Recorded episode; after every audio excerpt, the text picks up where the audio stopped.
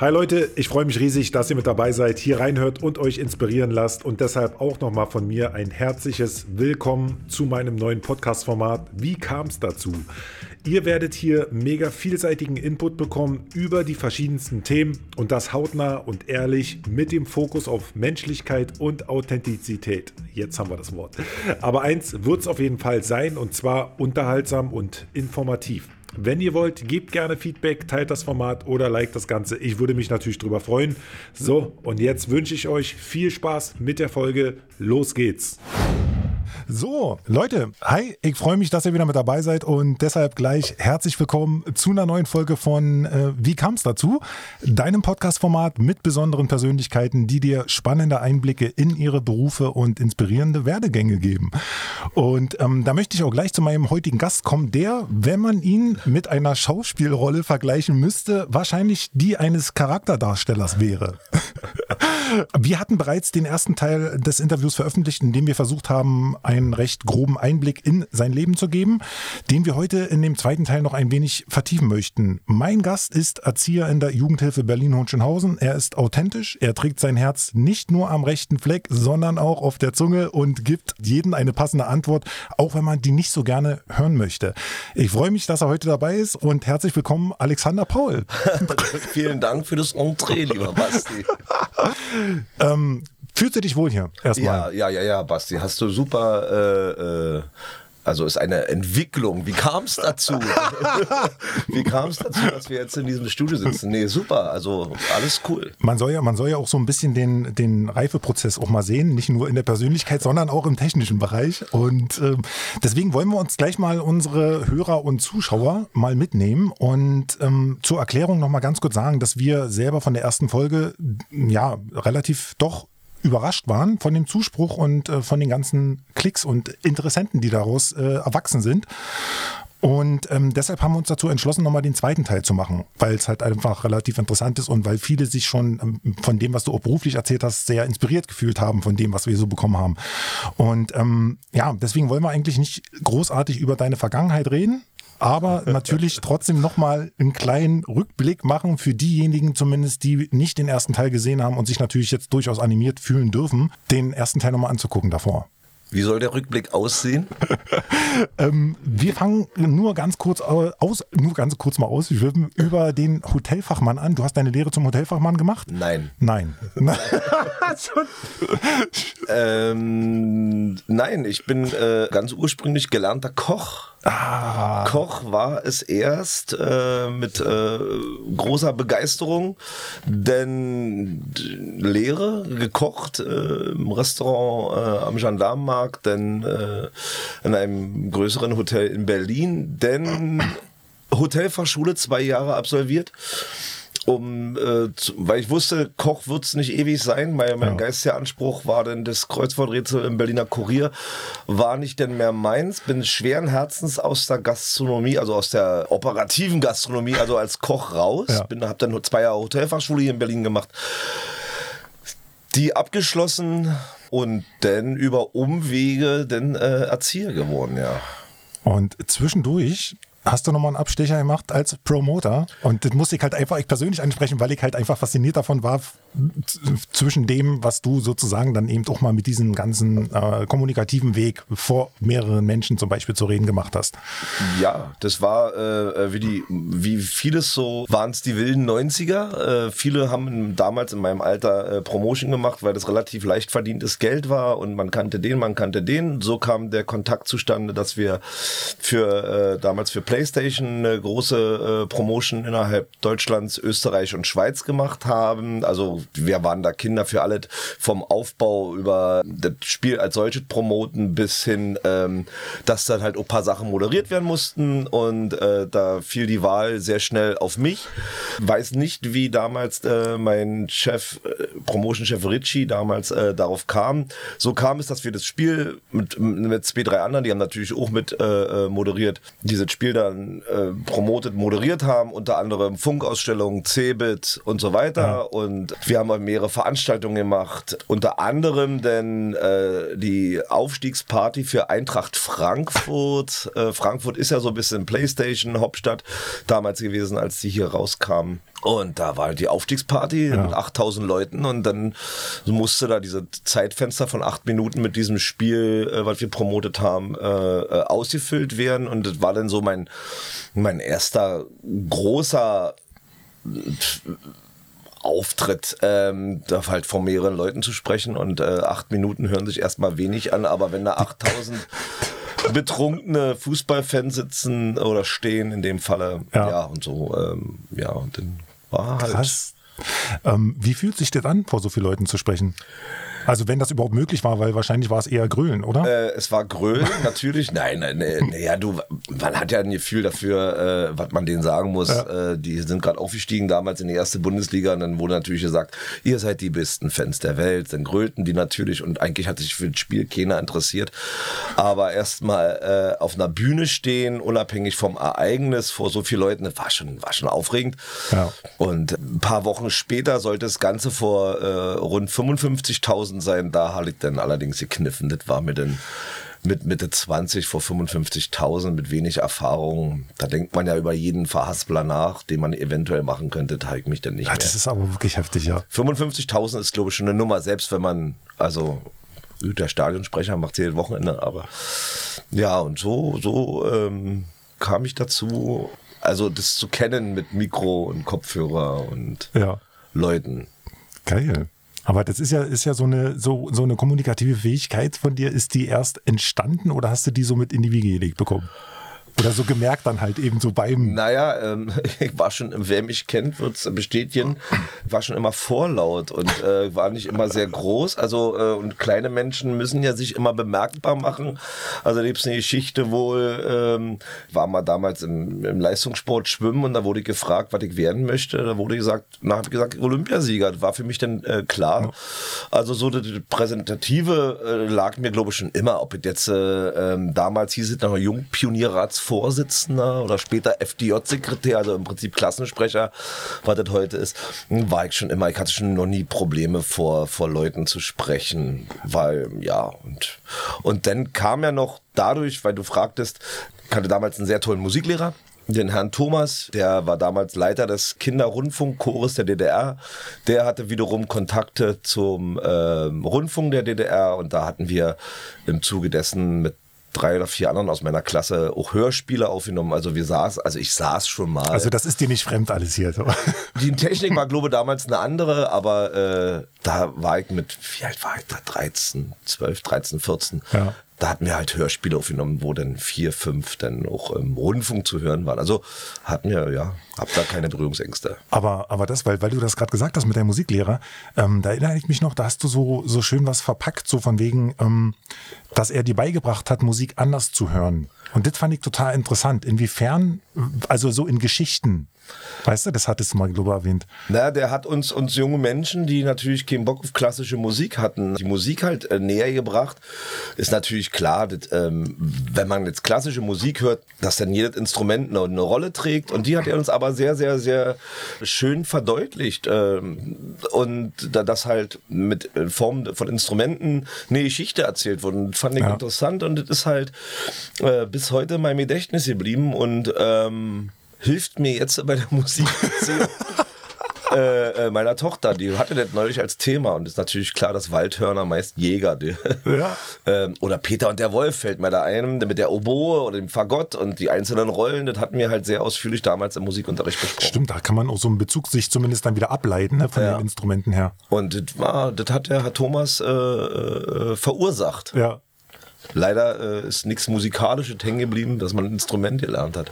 Na, aber man kann ja dann sagen, dass sich das trotzdem, also zumindest so diese äh, kommunikative und sich für Menschen einsetzen, kann man jetzt so sagen, so dann halt eben auch äh, sozusagen den Fürsprecher für Menschen zu sein, ist ja dann schon wie ein kleiner roter Faden dann, vom Klassensprecher bis hin zu deinem jetzigen Beruf. Im Prinzip, wenn man sich, also kritische Stimmen würde ich sagen, ich bin ein Selbstdarsteller.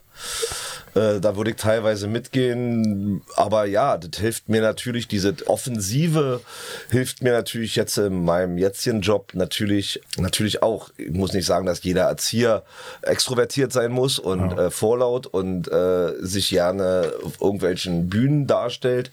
Das muss nicht sein für einen guten Erzieher, aber für meine Umsetzung meiner Arbeit, denke ich, ähm, ist das schon ähm, na, es ist ja auf jeden Vorteil. Fall genau, förderlich, wenn da zumindest auch jemand mal seinen, seinen Standpunkt vertritt halt. Ja, den kann man ja auch leise vertreten. Äh, oder gar nicht. oder äh, andere Mittel suchen. Ne? Das, ähm, das macht ja nicht den, den, den, den guten Erzieher aus. Ja. Aber ich fühle mich halt, glaube wohler damit, wenn ich mich ähm, so präsentieren kann oder so geben kann, wie ich bin. Aber apropos ähm, guter Erzieher, was macht für dich einen guten Erzieher aus? ein guter Erzieher? Empathie. Empathie ja. und wir hatten das ja jetzt äh, für Leute, die den ersten Teil kennen, ähm, Einfühlungsvermögen und äh, Authentizität. Ja. Also das ist äh, das, alles andere ist Handwerkszeug. Ich muss halt Bock haben auf den Menschen gegenüber und äh, der Mensch gegenüber merkt dann schnell, ob du das ernst meinst und nicht. Und das nicht als Job als solches sehen mit Dienstbeginn und Dienstende, sondern das sind ja nun mal Menschen, mit denen wir umgehen. Und die Menschen haben vielleicht nach meinem Feierabend auch noch ein Problem, was sie klären wollen. Und dann sollte man gucken, ob man bereit ist, da ein paar Sachen mehr zu investieren, ja. was ja auch Privatleben zum Beispiel fällt mir ein spielt ja immer eine Rolle, ne? Oder du siehst halt einen Jugendlichen auf der Straße außerhalb deiner Dienstzeit. Hm. Und da kenne ich die Negativbeispiele, wo dann Erzieher die Straßenseite wechseln und ah nee, ich hab heute frei und das ist ja auch so ein Punkt, den kann ich überhaupt nicht nachvollziehen, weil wenn du erstmal emotional mm, dabei bist halt und deswegen wahrscheinlich auch diesen Beruf machen solltest, gerade wenn es darum geht, eben äh, mit Menschen zu arbeiten, ähm, verstehe ich nicht, wie man dann so abschalten kann halt. Also so. Denn, denn stell dich vor die Kita und dann kannst du die Uhr nachstellen, wann 15 Uhr, wann 16 Uhr ist es ganz oft ist mein Lieblingsthema von mir. Ja. Wenn ich das äh, betrachte, da wenn die äh, Kita, also ich will nicht alle Kita-Erzieher, es gibt natürlich immer da so eine und so eine, genau wie bei uns in der Heimerziehung so eine und so eine gibt. Aber es ist schon manchmal auffällig, wie fluchtartig denn Erziehungspersonal äh, äh oder Lehrer, ja. wenn, wenn Lehrer die Unterrichtsstunde vor ist, die, die coolen Lehrer sind die, die noch auf dem Gang schnacken ein bisschen mit denen und die uncoolen in meinen Augen, die dann halt wirklich so, ich habe jetzt Feierabend, ich bin für keinen Die mehr. Probleme sind weg. Die, ich bin jetzt nicht mehr ansprechbar. Ich habe auch ein Recht auf Feierabend. Hat man, jeder hat sein Recht ja. auf, auf, Freizeit, aber ich glaube, wenn man, der Arzt, wenn er operiert, kann jetzt auch nicht sagen, oh, 16.30 ähm, wir machen jetzt, ich mache jetzt Feierabend, wir machen morgen weiter. da redet man auch nicht so gerne drüber. Sollte man nicht machen. Also ich glaube, gute Ärzte operieren weiter. Ja, wahrscheinlich. Aber generell, wie ähm, dein Weg zum Erzieher werden? Ja. Ähm, wie, wie, wie bist du dahin gekommen? Na, auch so ein bisschen ungeplant. Also geplant, also Koch war geplant, muss ich sagen. Aber ähm, Promotion, das ist ja auch eine anstrengende Zeit gewesen, wer schon mal anderthalb Jahre unterwegs war und wenig Schlaf, viel, egal. Und äh, über meinen damaligen Rugby-Trainer wusste ich, der hatte, der war Heimleiter und äh, Mannschaftskollegen hatten sich damals alle so ein bisschen neu orientiert und äh, Andreas Kalk, so heißt der äh, junge Mann, Du hast doch so, selber gespielt, wa? Ja, ja, ja, ja, so nebenbei noch ein bisschen Rugby mhm. gespielt. Und der hatte so gesagt, er, er, er braucht ähm, Männer. M Männer sind ja leider immer noch in der Erziehung äh, meist in der Unterzahl. Mhm. Und er möchte Männer haben, die halt äh, äh, im Leben stehen. Also das heißt schon mal einen Beruf gemacht haben, also so ein bisschen Lebenserfahrung mitbringen und das hat man ja nun nicht, wenn man direkt von der äh, Schule in, jetzt sagt man in die Heimerziehung geht. Und dann saß ich bei mir Geburtstag vom Mannschaftskollegen und fragte ihn, was er heute so macht, äh, was er so allgemein beruflich macht. Der hatte Zimmermann gelernt. Und er sagte, Mensch, ich bin bei unserem Trainer, das ist ganz cool, so mit Jugendlichen arbeiten, aber du musst eine berufsbegleitende Ausbildung machen und, aber hör dir doch mal an. Naja, und dann war, saß ich fünf Tage später bei Andreas Kalk im Büro und, äh, wurde in Dienstplan eingeschrieben und dann bin ich dann halt da reingerutscht, ohne eigentlich zu wissen, was mich erwarten wird. Äh, konnte man kann man nicht erahnen, was einen da erwartet. Also jedenfalls den Weg, den ich begangen habe, denn berufsbegleitende Ausbildung nochmal drei Jahre. Ja. Und schwupps, äh, ja, jetzt sind es 23 Jahre, die ähm, seitdem vergangen sind. Seitdem, ich kann es ja genau sagen, der Geburtstag war am 25.01.1999 und der erste, zweite war dann so. Und dann hat man natürlich gemerkt, okay, das ist was äh, für einen oder ist nicht. Mhm. Und äh, ich bin nach wie vor überzeugt, dass es was für mich ist und werde äh, Stand jetzt dabei bleiben. Ist es deiner Meinung nach oder hat es einen Grund, warum es mehr Frauen im Erzieherberuf gibt als Männer? Oder welche Vorteile hat es, dass jetzt nach und nach mehr Männer na, ich glaube, dass das äh, äh, vom Rollenverständnis, dass man darin gedrängt worden ist, so wie dass es mehr männliche Maurer gibt als äh, weibliche Maurer. Hm. Äh, ich glaube, dass es damit zu tun hat, dass halt so Erziehungsgeschichten äh, äh, oftmals den Frauen, ne? Du hast es ja heute noch, dass ähm, Müttern die größere Rolle. Jetzt natürlich jetzt nicht mehr. Die Gesellschaft entwickelt sich ja auch weiter. Aber ich glaube, dass Frauen damals vor, als es so anfing, professioneller zu werden, größere Händchen. Ne? Du hast ja, guck dir an, heute Unterstufe, mhm. wann hast du damals hast du den Sportlehrer, äh, vielleicht noch Geografie, also so äh, äh, extra Fächer, aber ansonsten oftmals Frauen und das kam dann als erst muss, wie ich das betrachte, so mit meiner Zeit, so Ende der 90er fing es dann an. Ne? Man hat ja auch ein anderes Bild vom männlichen Erzieher gehabt, sind wir uns alle einig. Wir denken alle in Klischees. Und da war, ähm, ich glaube, die Jungs, mit denen ich damals angefangen habe, alle gestandene Rugby-Spieler, die passten, glaube ich, erstmal gesellschaftlich nicht so ins Bild eines Erziehers. Aber du hast natürlich sofort gemerkt, wie wichtig, und ich merke ja heute immer noch, äh, wie wichtig der männliche äh, Teil der Erziehung ja. ist. Ob es jetzt mit den eigenen Kindern ist, da sind wir uns ja klar. Aber auch gerade ähm, in meinem Bereich Jugendhilfe, männlicher Erzieher, der vielleicht, ne, bin ja ehrlich, es, es sorgt ja immer noch für Überraschungen, wenn ich sage, ich bin Erzieher. Ja.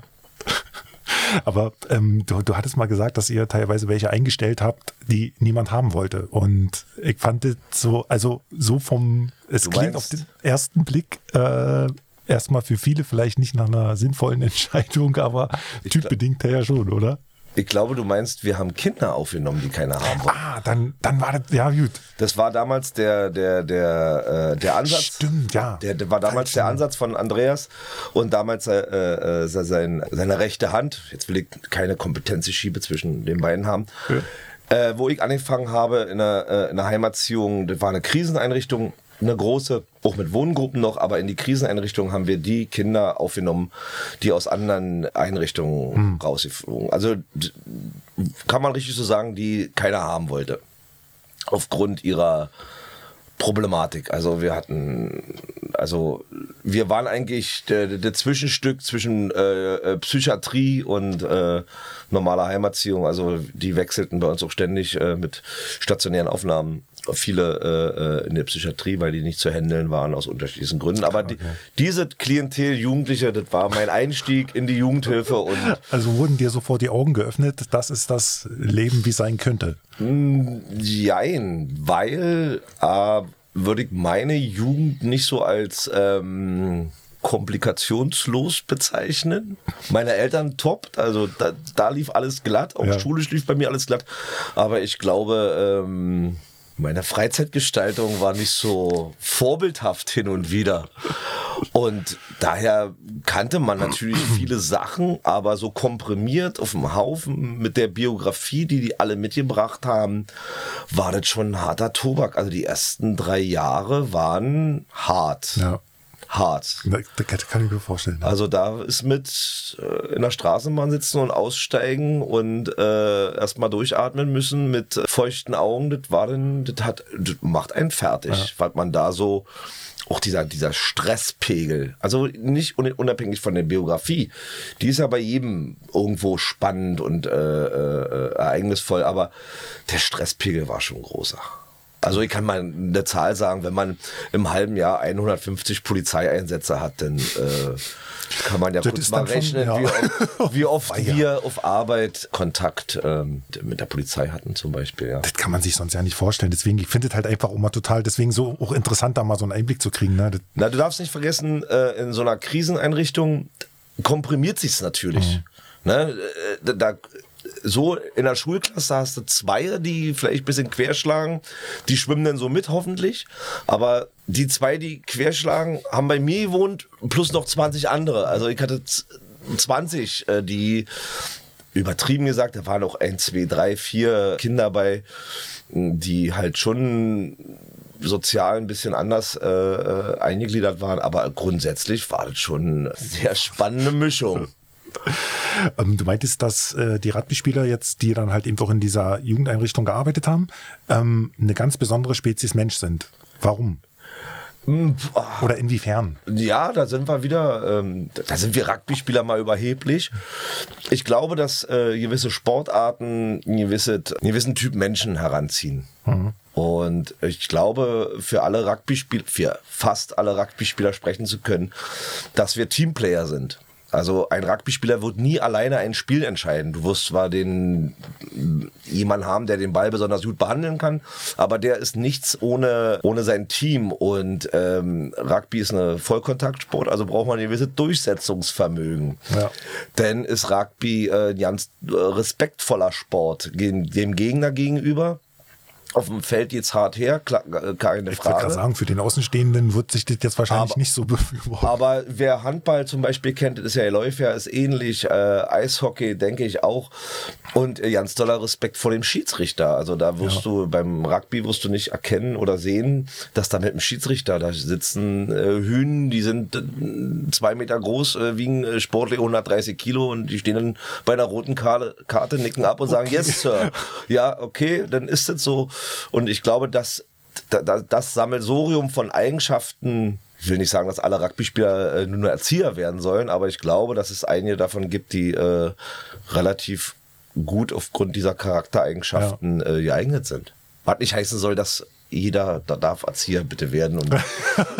Ja Gott, nee, das ist ja mal so schlimm. Aber ich glaube, so ich, ich, glaube, das war damals das, das, das Anliegen von meinem damaligen Chef. Ja zu sagen, Mensch, jetzt sind Jungs, die sind im Leben, die wissen auch mal, was rechts und links äh, vom Wegesrand passiert, die haben schon mal den Wolf und Rotkäppchen getroffen. Und ähm, ja, so denke ich, war die Herangehensweise. Wahnsinn, ja. Ähm, du hast gesagt, dass du mit deinen Jugendlichen auch gewisse Ziele besprechen musst. Oder zumindest besprechen wirst. Gehört das mit zum Lehrplan, also Lehrplan dazu oder ist da, also um sie auf den vermeintlich, sage ich jetzt mal, richtigen Weg zu bringen oder ist das jetzt halt so von euch unterschiedlich zu handeln? Ähm, natürlich hast du Ziele. Musst, du musst ja Ziele haben, ist ja normal. Also, ähm, äh, aber äh, du, entscheidest du individuell mit deinem Team im besten Falle natürlich mit zum Jugendamt, mit den einzelnen äh, äh, Instanzen, die daran beteiligt sind, äh, entscheidest du oder mit dem Jugendlichen als erst in erster Linie, was seine Ziele sind und äh, die machst du dann fest und die können auch unterschiedlich sein. Die sind sehr, Stichwort Ohrringe. Die sind, die, sind, die sind, sehr, sehr unterschiedlich und ja, Stichwort Ohrringe.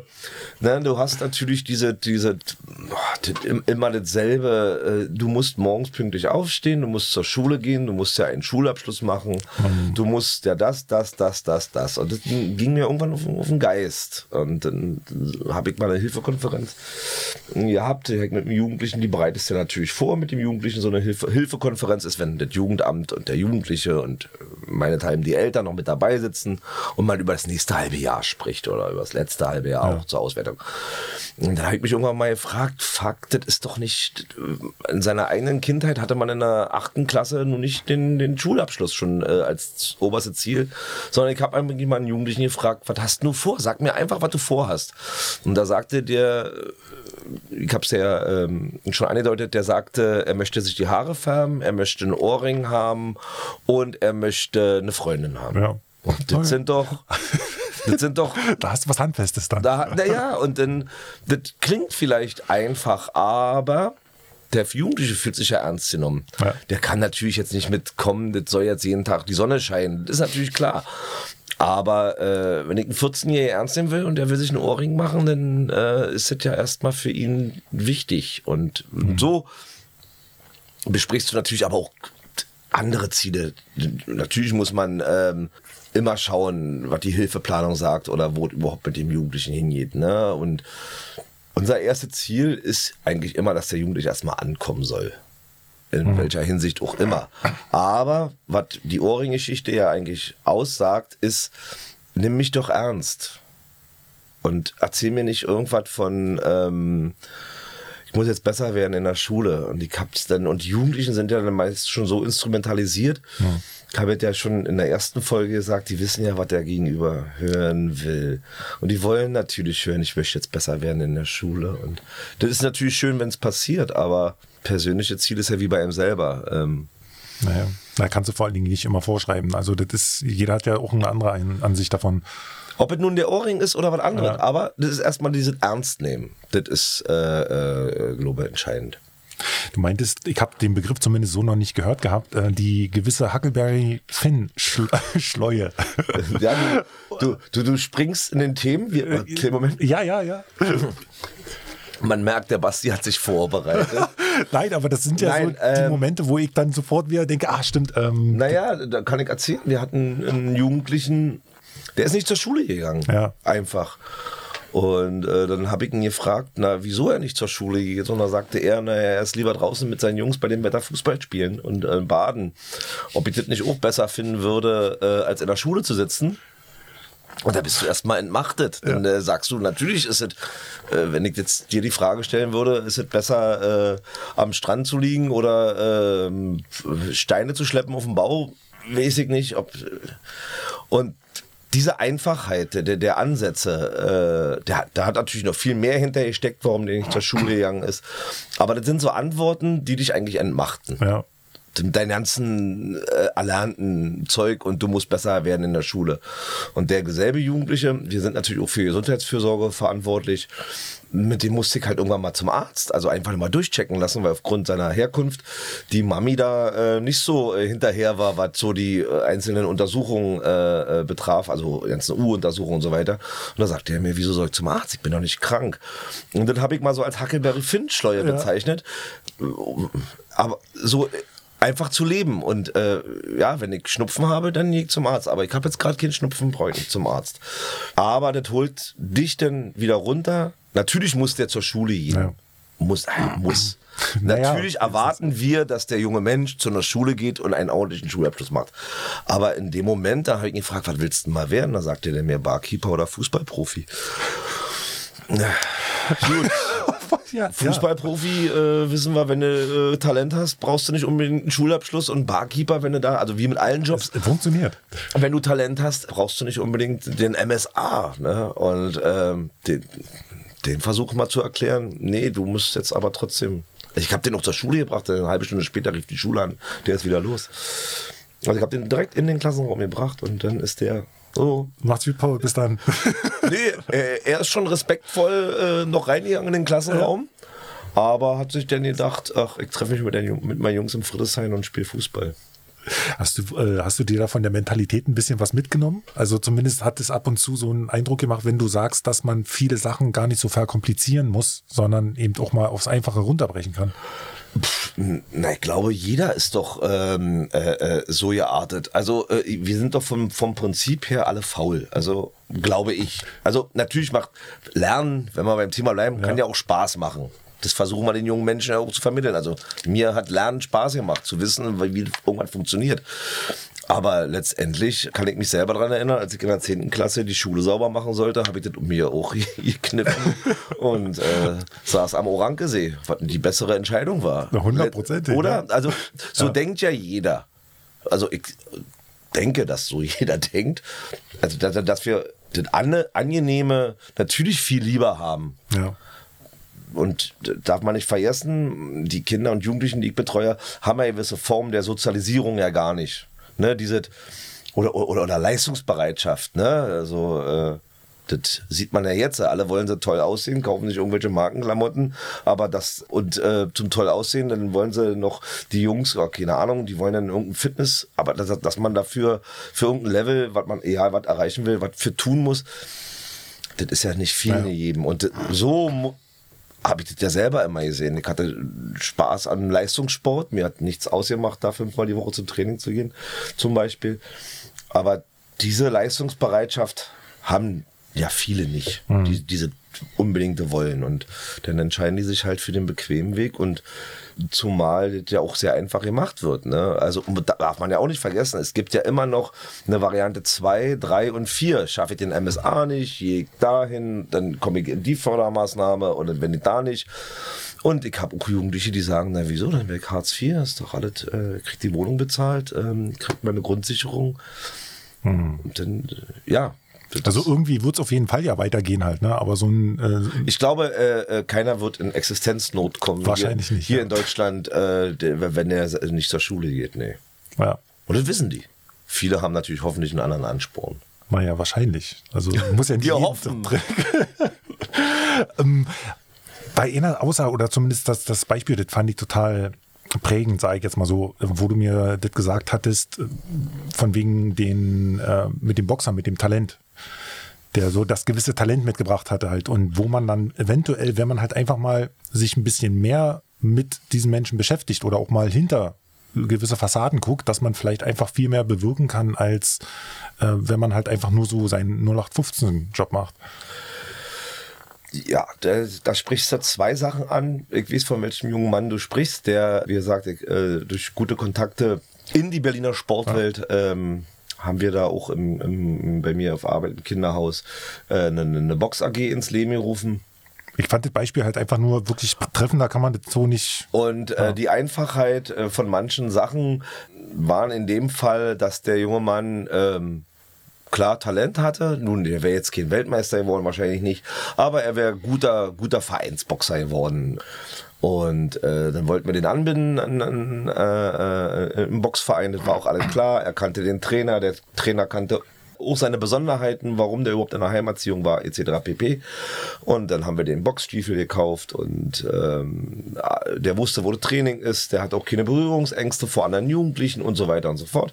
Aber der ist halt einfach nicht beim Boxtraining angekommen. Und ähm, da stellt man sich schon die Frage, oh, wieso nicht? Traust du dich daneben, bist du so dämlich oder keine Ahnung. Mhm.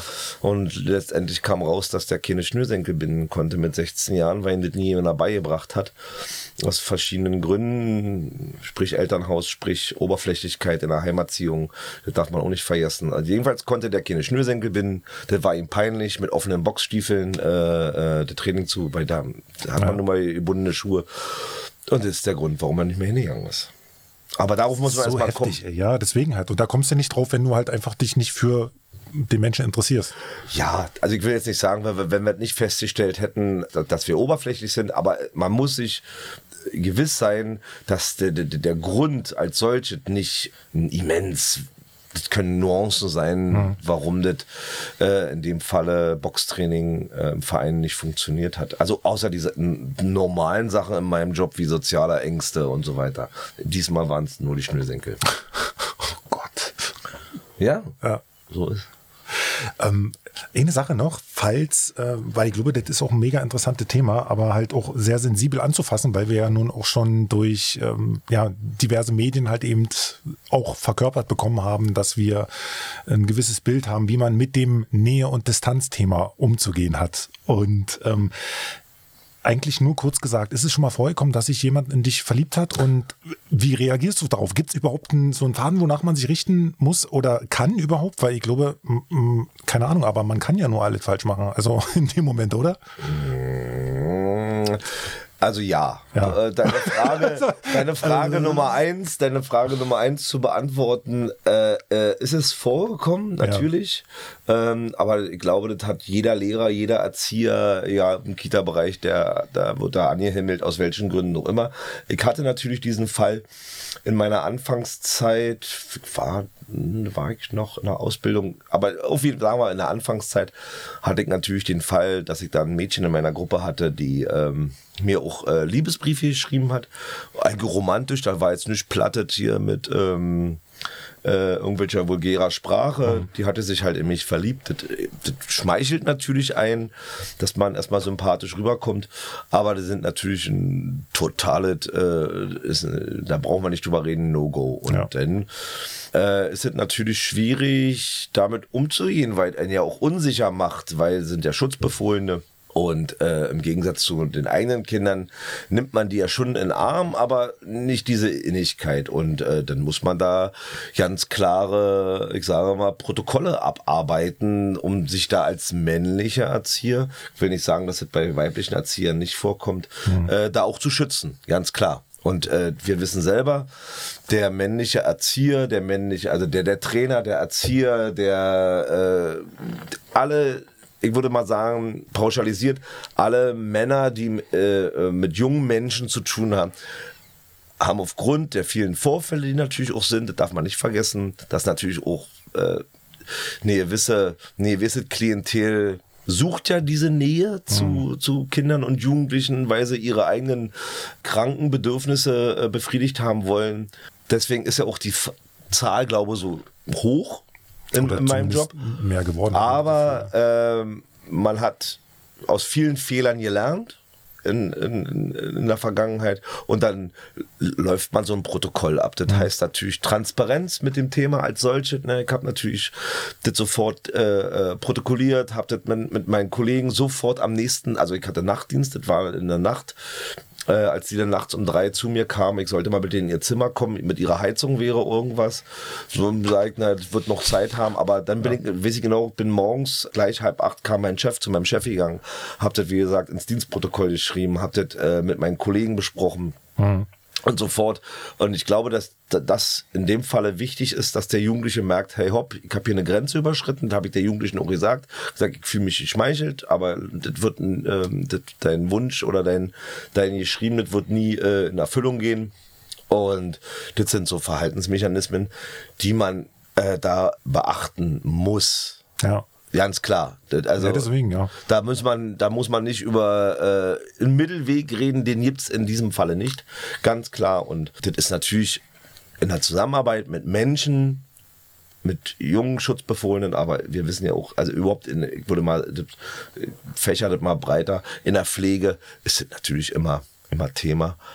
Und ja, da muss man ähm, schon auch Profi sein und, äh, und nicht sagen, oh, ich sag erstmal lieber nichts, vielleicht ist es ein Wohlgefallen. Ja. Da macht man die Sache, glaube ich, schlimmer. Aber ja, Kriegst du das in der Ausbildung auch beigebracht oder ist das, gehört das also zur, also als Fachgebiet, dass man sich erst darauf spezialisieren muss oder ist das eine Grundausbildung so Sexualpädagogik? Sexualpädagogik als solches, also in meiner Ausbildung wurde das äh, nicht so thematisch behandelt. Du hast natürlich Fallbeispiele, die du immer mal wieder durchsprichst, aber ich weiß es, dass äh, von der jetzigen Ausbildung, wir arbeiten ja mit der Alles Salomon zusammen, also äh, eine Erzieherschule und ich habe bei mir äh, vor meiner Tätigkeit im Kinderhaus haben wir ja so auch Qualitätsstandards.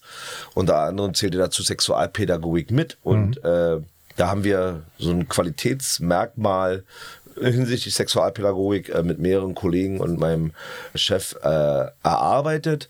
Und das gebe ich natürlich die äh, Studierenden heutzutage, die kommen dann für ihre Module zu uns ins Kinderhaus weil wir die äh, äh, Kooperation haben. Und da wird genau über Sexualpädagogik okay. richtig explizit gesprochen, was die Schwierigkeiten sind. Und da ist man, bin ich immer wieder erstaunt, wie, wie, wie unnatürlich man manchmal mit der, mit der Sexualität umgeht. Inwiefern? Na, vieles ist immer noch heimlich, vieles ist immer noch, also du, äh, wirfst das Wort Sexualpädagogik rein und sofort kommt, der nächste Satz ist Missbrauch. Missbrauch. Mhm. Missbrauch, die, die, die, die Spitze des Eisberges ist äh, sofort da. Und aller Form die Unsicherheit oder die Unnatürlichkeit, mit was manchen Themen äh, äh, umgegangen wird. Ich sage mal, äh, ich arbeite nun seit, seit 23 Jahren mit Jugendlichen zusammen und der Jugendliche ist in der Pubertät, also der macht gewisse Sachen, die man ihm erstmal erklären muss. Reden wir von dem Wort äh, Masturbation. Ne?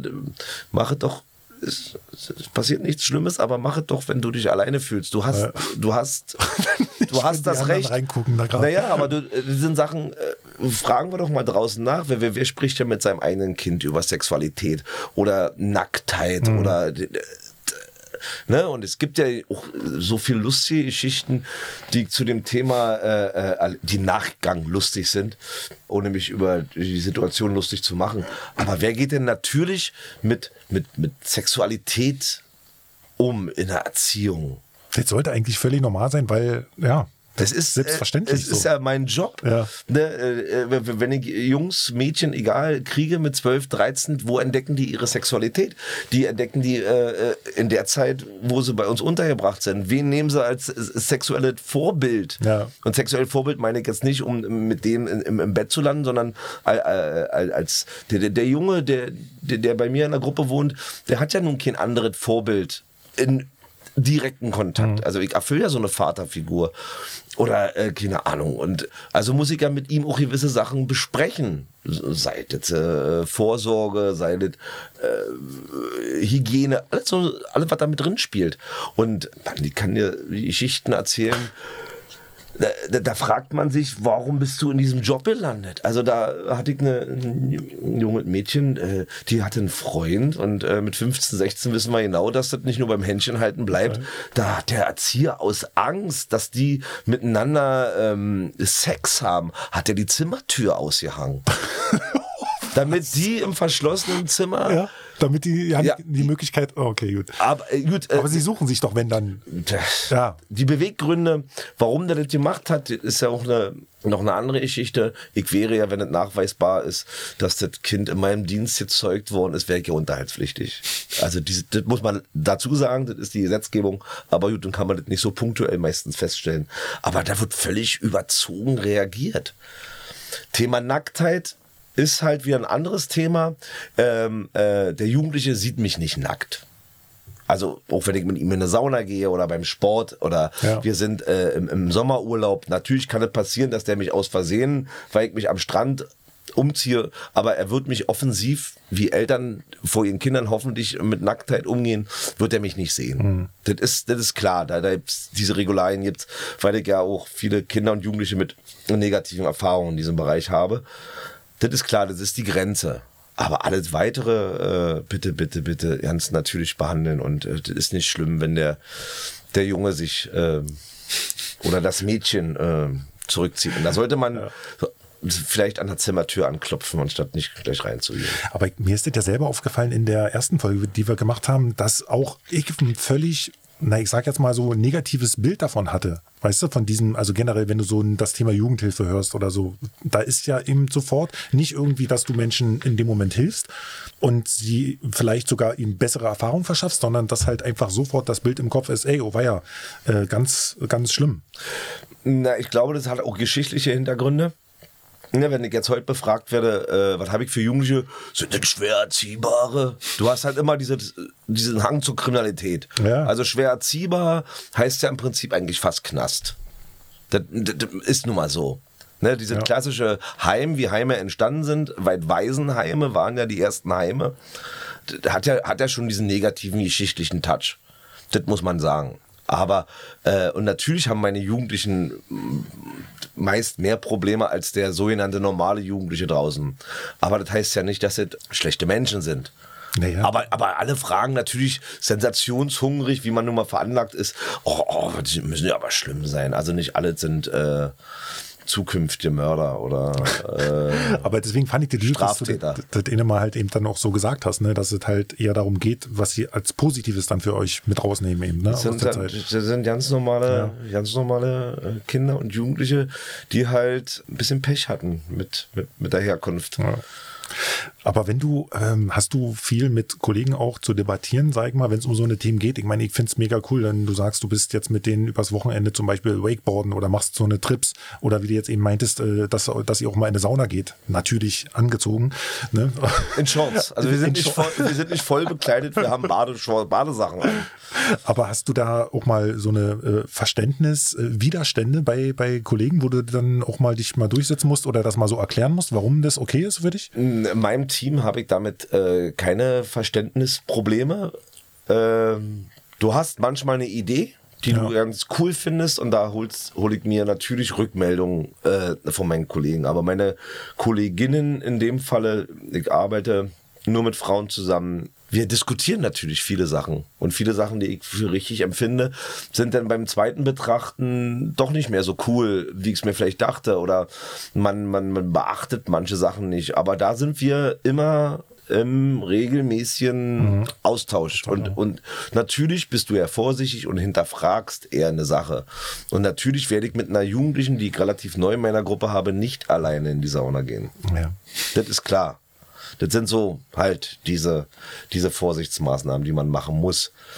Aber ansonsten kommunizieren wir immer äh, klar und offen über Themen und, äh, und wenn fünf Erwachsene derselben Meinung sind, ist vielleicht was richtig. Ja, na klar. Weil gerade für die Kids dann eben, also kann ich mir zumindest vorstellen. Ich wusste halt nicht, dass man das auch so easy entscheiden kann. Deswegen. Ja, du kannst, du kannst alles machen, ja. wie, wie mit den eigenen Kindern, aber wir halten halt Rücksprache. Wenn es um Geburtstagsgeschenk geht, frage ich natürlich, was haltet ihr davon, wenn ich dem Jugendlichen das und das schenke? Dann sagen die, na, ist vielleicht, das ist vielleicht cooler oder ja, coole Idee. Aber du kommunizierst, wir in meinem Team, nur für die kann ich sprechen, kommunizieren natürlich äh, alltägliche Entscheidungen. Das hört sich danach an, als wenn du ein sehr äh, cooles Team hast. Ja, und, und kreativ. Ja, äh, kann ich beides, beides, beides, beides sagen. Wir arbeiten jetzt seit acht Jahren in dieser Konstellation zusammen ja. und ich kann sagen, wir sind kreativ auf jeden Fall und wir haben, wir ticken also in unseren Ansprüchen schon alle äh, gleich, dass wir halt Bock haben auf die ja. lieben Kleinen. Deine, ähm, ist das deine Teamchefin?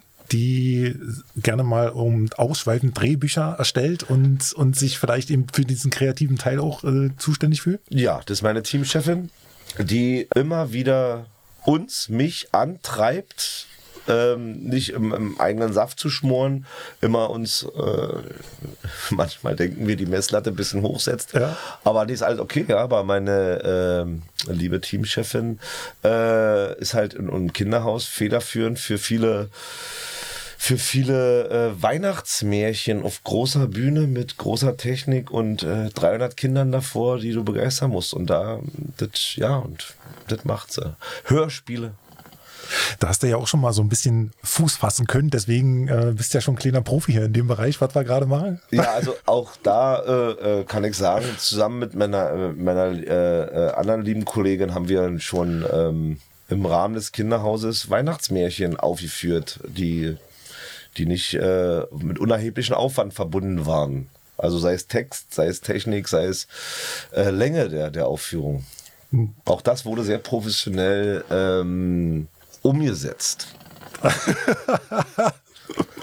Aber du hast ja auch gesagt, dass man da plötzlich so komplett, ähm, ich sag mal, ich bin ja auch eher so ein spontan Typ und äh, mich kannst du irgendwo hinstellen und dann kann ich auch gerne losreden halt, aber so Skript und Texte, also sich nach einem Skript richten und Texte auswendig lernen, ist ja dann nochmal eine andere Marke, ne? Oh ja, äh, äh, zufälligerweise hatte ich da schon mal eine Hauptrolle.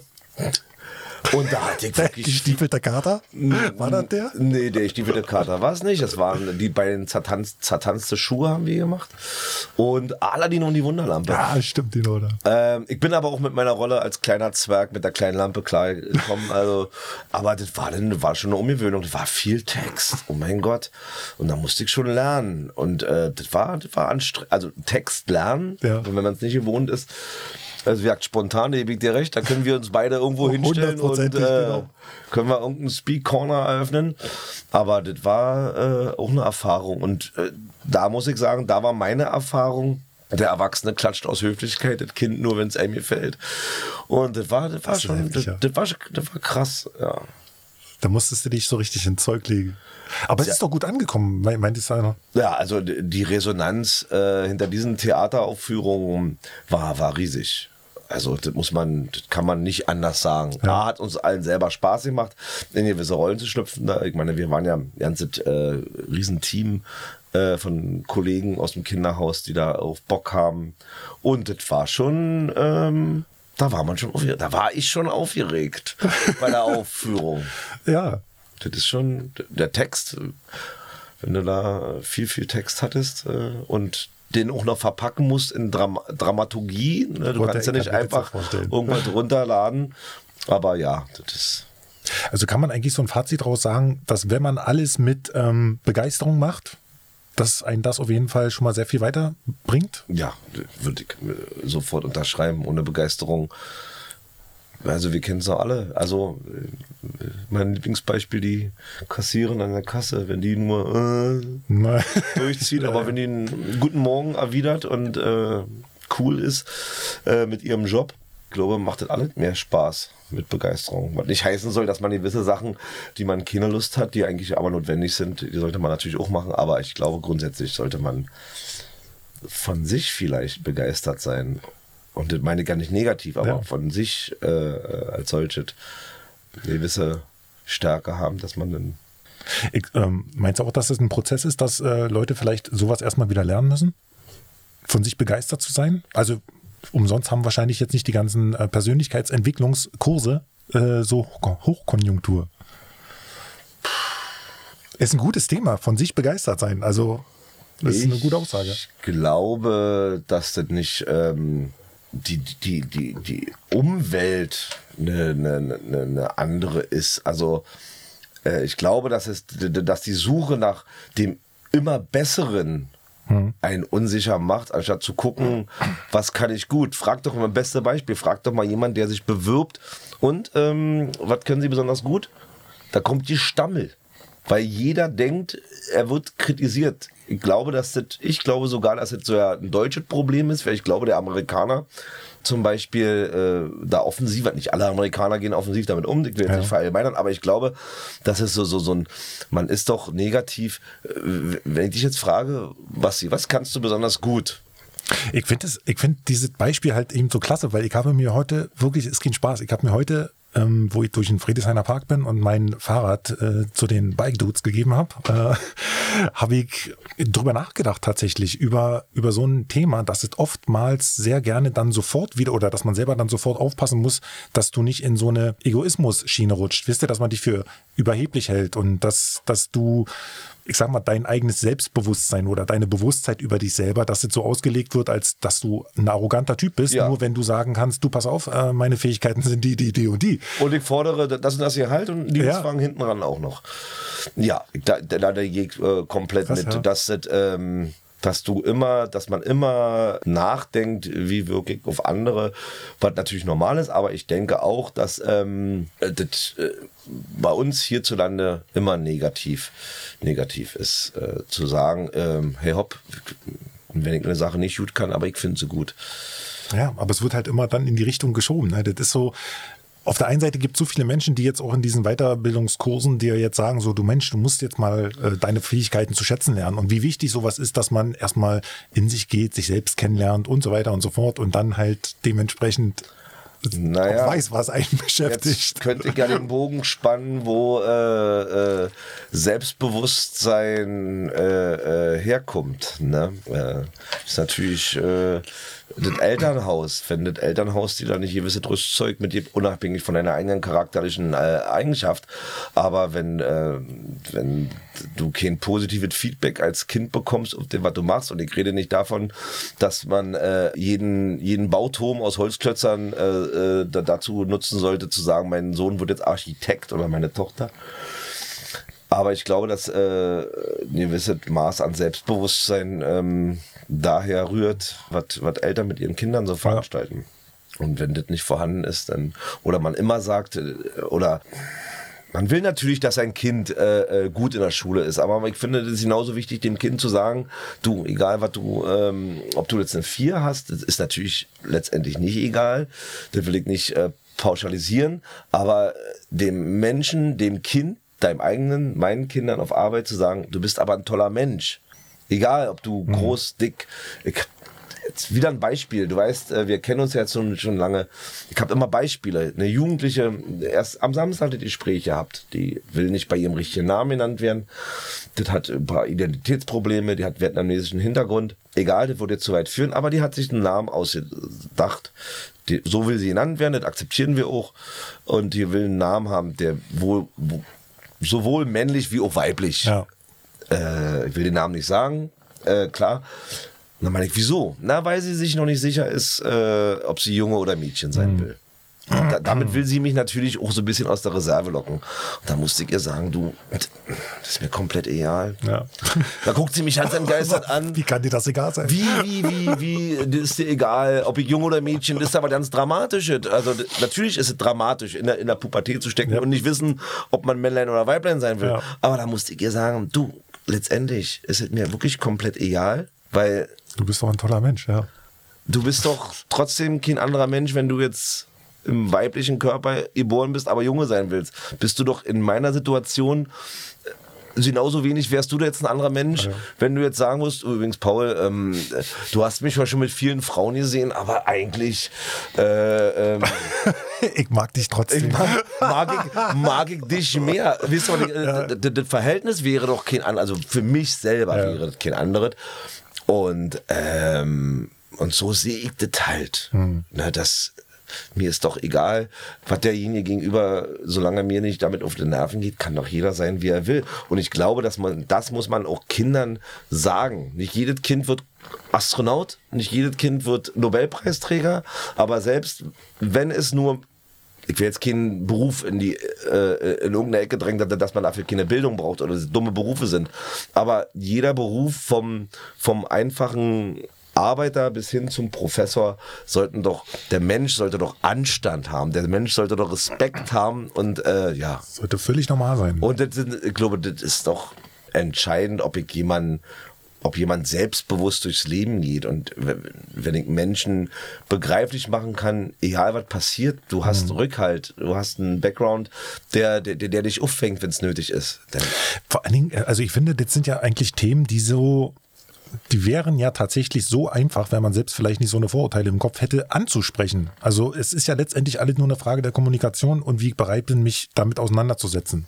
na, ist auch, äh, naja, das ist ja auch, für, für mich ist es ja auch ähm, wichtig, welchen, welchen Background habe ich.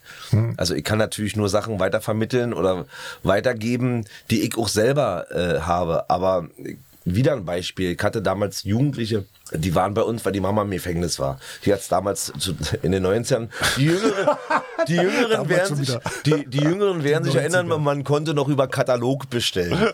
Katalog sind so, also ich, ich erkläre es dir. Ja, ich, ich, ich habe es noch miterleben dürfen, aber vielleicht einige die, Zuhörer. äh, die junge Frau hat übertrieben mit Katalogbestellungen, häufte Schulden an, kam dafür ins Gefängnis irgendwann. Und da urteilt man natürlich, da ist sie zu blöde und so weiter. Aber was die ihren Kindern ganz doll, und das habe ich gespürt, als die damals die beiden äh, äh, Junge und Mädchen waren, leider auch waren die gesundheitlich ein bisschen beeinträchtigt im geistigen Bereich. Die Mutter auch, also so ein kleiner Domino-Effekt setzte da ein. Aber die kam rein und es war eine Liebe zu spüren zwischen diesen dreien, die da die Gänsehaut. Ich, wenn ich heute und jetzt habe ich gerade keine Gänsehaut, aber sonst. Und das sind so Sachen, also gewisse Fähigkeiten, Menschen zu lieben, dafür brauche ich keine Bildung. Ne? Das man kann ich- ja auch Sachen kaputt denken, letztendlich. Genau, aber einfachste emotionale Sachen, dafür brauche ich keinen, keinen Universitätsabschluss. Ich muss allerdings die Fähigkeit haben und da, dabei sind wir bei so einem Domino-Effekt. Ich werde nur lieben können, wenn ich selber geliebt werde. Also dann kommen wir sehr schnell, wer ist Opfer, wer ist Täter. Ja. Ne? Also ich wurde von meinem, ich, für mich kann ich sagen, ich wurde, werde, wurde, Papa ist leider nicht mehr, von Mama sehr geliebt, habe immer Liebe erfahren und ich glaube, dass das meine Kinder auch relativ deutlich spüren, dass Papa und natürlich Mama, die da äh, natürlich mit dabei ist, dass sie geliebt werden. Also Ja. werden die auch wieder Liebe weitergeben können. Das ist also so, so Das sollte eigentlich so, in, in der Hinsicht kann das natürlich auch sein, dass Leute, die ihn sowas nicht kennengelernt haben, meinst du nicht, dass die Möglichkeit besteht, dass sie genau das dann jemandem wiedergeben wollen? Ich glaube nicht. Nee? Du musst ja die Fähigkeit dafür haben. Ich glaube, dass, dass die Fähigkeit äh, äh, dann abhanden kommt. Also es gibt ja wissenschaftliche Untersuchungen, die genau dieses beweisen, dass gewisse Hormone nur gebildet werden über körperlichen Kontakt, über, über, über, über, über Ernährung, also äh, wenn jetzt die, die Muttermilch, also Stillkinder entwickeln sich Ja. meistens anders. Das wissen wir alles. Da würden wir jetzt zu detailliert werden. Aber ich, das, das weiß ich, glaube äh, auch schon erfahren zu haben, dass wenn du gewisse Tools nicht bedient werden, also man sagt, die Charakterbildung eines Menschen ist bis zum dritten Lebensjahr abgeschlossen. Und ich glaube, wenn in dieser ersten Phase. Ist das so, ja? Ja, also sagt die Wissenschaft. Das heißt jetzt nicht, dass der fiese Charakter, der sich später als fieser Charakter, aber ich glaube, dass es Grundeigenschaften, die, die, die Grundtools sind. sind das hört sich nach einer kurzen Zeit an. Also. Ne, das hört sich da danach an, dass man vielleicht in dieser Zeit besonders äh, darauf achten sollte, äh, wie man mit Kindern, überleg mal, was du vom ersten bis zum, vom nullten, von, ja. von der Geburt an, vorher ja schon, du kriegst ja Mutter äh, im, im, Bauch schon mal mit, ob es die Stimme des Vaters und so weiter sei. Man muss sich mal äh, im Klaren sein, und da kommt auch mein Berufsbild wieder ins Spiel, welche Verantwortung du hast. Ja. Was lernst du alles in diesem kurzen Zeitraum? Wenn ich dich jetzt in der letzten Zeit, was hast du in den sechs Jahren gelernt? Dann würdest du sagen, naja, ich habe jetzt hier äh, angefangen mit Podcast, ich komme jetzt hier mit der Technik klar. Aber die lernen äh, so immens viel, die Welt zu begreifen. Mhm. Die, es ist ja alles neu und überleg mal, dieses kleine Hirn, was das alles verarbeiten muss und welche Nuance da nur nicht stimmen muss und das sich anders entwickelt. Ja. Man soll nicht mit der Angst leben. Oh mein Gott, was mache ich jetzt mit meinem Kind? Aber guck doch auf die Straße. Ähm, das Kind sieht die Eltern. Ja. So. Das ist so, du, sie haben ja letztendlich, sie haben ja auch so unglaubliche Kapazitäten, also was da alles möglich ist, aber dass sich das so rauskristallisiert in dieser kurzen Zeit, das hätte ich jetzt selber nicht gedacht. Na, man spricht in der Erziehungswissenschaft, ja. jetzt kommen wir wieder ins Fachgeplänkel, man spricht vom kompetenten Säugling. Echt, ja? Okay. Man spricht vom kompetenten Säugling und ähm, da, wär, da werden Grund. Wenn er, wenn er gewisse Grund. Äh du entwickelst, du entwickelst Hormone über Körperkontakt zu der, zu der Mutter in dem Falle, ja. weil das ist nun mal naturgemäß, das sieht man ja im Tierreich zum Beispiel, wo hängt, wo hängt das kleine Äffchen dran, das hängt bei der Mutter am Bauch. Da werden gewisse hormonelle Voraussetzungen geschaffen für die spätere Weitergabe von eigener Liebe. Mhm. Das ist, das ist, ist äh, total interessant, ja. Das ist bewiesen, das ist bewiesen äh, aufgrund von anderen Geschichten, wenn Leute ihr Hobby äh, haben, andere Menschen zu schädigen, sieht man halt oft in der Kindheit, dass genau diese Entwicklungssachen äh, fehlen. Was nicht heißt, dass alle die fehlende Mutter, Vater, Elternliebe erfahren und potenzielle Serienmörder sind. Da müssen noch ganz viele andere äh, Mosaiksteinchen zu passen, aber ja. ja. Krass. Ich wollte eigentlich nur eine coole Überleitung in dein Privates finden, aber jetzt sind wir total ausgeschweift. So wie wir sind. In mein Privates. Ja, und zwar, und zwar äh, Stichwort wieder, eigentlich war es auf ähm, ähm, der Sache mit Begeisterung etwas tun und ähm, die Kinder der 90er. Weil ich ja schon mal gesagt habe, dass du doch ein sehr, sehr jung gebliebener bist und äh, für dich war das jetzt auch gar nicht so überraschend, weil äh, du halt eben mit deinem Board durch die Gegend fährst oder halt eben dementsprechend auch dich sportlich betätigst und du kennst es gar nicht anders, weil äh, du einen Freundeskreis hast, der das genauso macht und, und du hast das jetzt einfach so auf die 90er geschoben.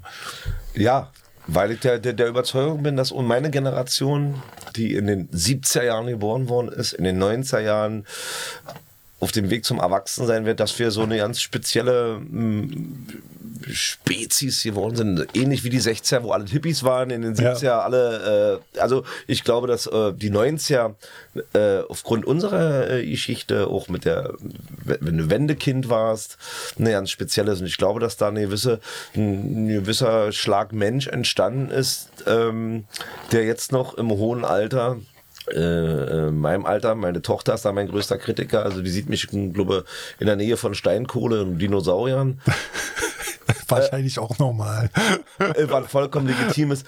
Aber ich glaube, dass, ja, dass, dass dieses Alter nicht dafür sein muss, dass ich jetzt äh, mit 49 äh, Chips essend auf der Couch sitze und ähm, sondern aktiv bin. Und da, und da habe ich die, die Rückmeldung, oder seht ja in meinem persönlichen Umfeld von Leuten, die genauso alt sind wie ich. Gleich die Stimme, äh, genauso. Äh, genauso alt sind. Äh, dass die alle noch cool sind. Im Gegenteil, also ich kenne auch Leute über 50 die alle noch äh, ja. aktiv am Leben dabei sind. Und bloß weil ich ein gewisses Alter habe, darf ich gewisse Sachen nicht. Ähm, oh nee. Ja, ist eine, Oder, das ist so in manchem Kopf so verankert, ja. Ja, können sie ja machen. können die Leute ja machen. Aber ey, muss ich mich jetzt äh, irgendwelchen, ist ja auch wieder ein Klischee, aber irgendwas unterwerfen. Nee. Darf ich jetzt keine äh, bunten Schuhe mehr anhaben, weil ich äh, ein gewisses Alter erreiche? Guck dir, kennst du den Film La Boom, die Fete? Das sagt mir was, ja. Ah, ich bin äh, mir sicher, ich habe ihn gesehen, 100%. Nee, du würdest dich erinnern können, wenn du mein Alter hättest. Und Pop, äh, meine Frau kennst direkt. äh, Die Oma Popette hieß sie, keine Ahnung. Das war eine verrückte Oma, die mit der, mit der, in diesem Film Sophie, Ma- du kennst Sophie Massot nicht? Ja, doch. Sophie Massot, Junge. Und die, die hatte eine, die sogenannte verrückte Oma. Und wer findet denn so eine verrückte Oma, Ja. die, die noch am Puls der Zeit ist, die, die weiß, wie Liebe funktioniert, die weiß, äh, welche äh, Feuerwerk im Kopf losgeht. Wir finden doch alle, glaube ich, attraktiver, anstatt komm da runter von der Straße. Die Verbissenen. Früher, früher hätten wir, oh, naja, und ich denke, dass es, dass mi- mir geht's besser, wenn ich, ähm, und ich hatte ja schon erwähnt, solange ich meinen eigenen Kindern nicht peinlich bin, ähm, das ist so, Ich glaube, das ist alles ganz gut so. ist so, mein, ist so mein Grad, äh, ach du, jetzt kriegen wir hier hinten kommt Papa an. Ja. Oh nee. Aber ich glaube, dass das, wie man sich auch gibt. Einfach Spaß haben, ist das nicht, oh. Du bist, du hast ja auch gesagt, also du bist Wakeboard fahren, Klettern, Rugby, Surfen, ähm, in Höhlen schlafen. In Höhlen schlafen. Das fand ich sehr geil, ja. Nein, auch nichts. Ja, das klingt, wie er sagt, in meinem persönlichen Umfeld. Ich Ja. bin jetzt kein Supersportler und kein Extremsportler. Ich mache alles sehr laienhaft. Also wenn ich auf dem Wasser stehe, falle ich öfter hin, als ich fahre. Aber ähm, in meinem Umfeld, ich hatte das neuliche Thema gehabt mit einem Freund, der fragte mich, ob ich Zeit hätte und er sagt, stell dir vor, dann sage ich, nee, da bin ich gerade äh, klettern. Natürlich mit einem Freund von mir, der das professionell kann. Und manche würden sagen, oh, du machst aber viel. Aber in meinem Umfeld würde es einfach nur bedeuten, ach, hast keine Zeit. Gut, Ende der Diskussion. Und Höhlen schlafen, was ist daran, äh, ist jetzt geplant wieder? Ich weiß ja nicht wann. Egal. Ist doch was, was, was, was, Abenteuerlustig und Ja, ja, klar. Also, was ist daran bei? Du fährst ins Elbsandsteingebirge, da gibt es eine Menge äh, äh, Sachen, wo du nicht schlafen darfst, weil es ist, glaube ich, nicht erlaubt. Ich Genau. habe noch nie im Elbsandsteingebirge geschlafen. Nein. ähm, Immer auf dem Weg. was ist daran, was ist daran besonders? Man hat einen Schlafsack bei, legt sich dahin. Ja.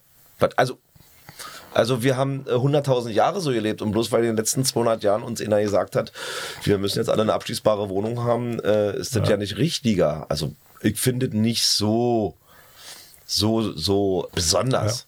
Klar, wenn man darüber erzählt, äh, hört sich erstmal besonders an, aber wenn man sich in so einem gewissen Umfeld bewegt, da würde, also im Gegenteil, ich muss äh, dauernd Sachen so ja absagen. Mein Freund äh, rief mich gestern wieder an, hey, hast du da und da Bock? Ich, nee, da bin ich leider äh, schon da verabredet. Also könnte, man könnte viel mehr noch machen, was verrückt klingt, aber ich kann nicht feststellen, dass das bei mir so ist.